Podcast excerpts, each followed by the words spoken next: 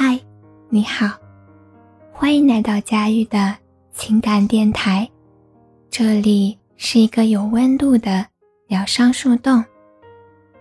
你所有的心事都可以对我说。希望在每个睡不着的夜晚，我的声音可以温暖你。我在清晨。大哭了一场，没有任何理由，也没让任何人知道。不过是一些无谓的压力与烦恼，又一次击碎了杞人忧天的我。我知道，这一切都是因为我太焦虑了。生于忧患，死于安乐，这是一句算得上脍炙人口的至理名言，而我。也深受他的影响。从小到大，这句安逸至死的道理，便深深烙在我的脑子里。我不敢让自己闲下来。现在各行各业竞争压力这么大，我必须无时无刻的努力。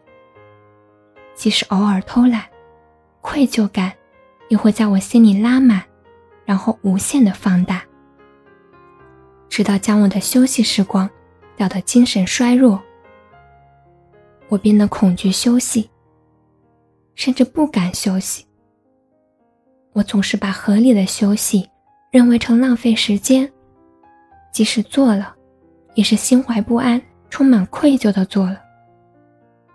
但我似乎忘记了，休息的本意就是暂停活动，以恢复精神体力，不存在什么有意义、无意义。后来，我听取了同事的意见，拨通了一位有些心理学底子的朋友的电话。他听完我的讲述，和我说了四个字：“活在当下。”我好像被突然点醒了一样。我总是沉溺在过去的悔恨中，走出后又迷失在未来的追求里。没有把握好焦虑的程度，造就了我现在无法安宁的生活。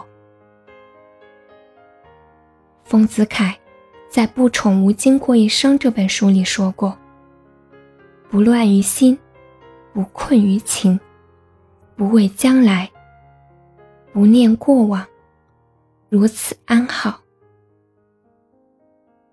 诚然，活在当下。并不意味着我们要完全剔除压力与焦虑，困在温柔乡里，选择不思进取的过一生。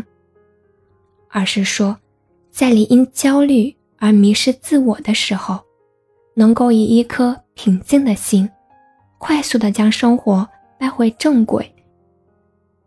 适度的焦虑，会成为你前进的动力；过度，则会成为生活的绊脚石。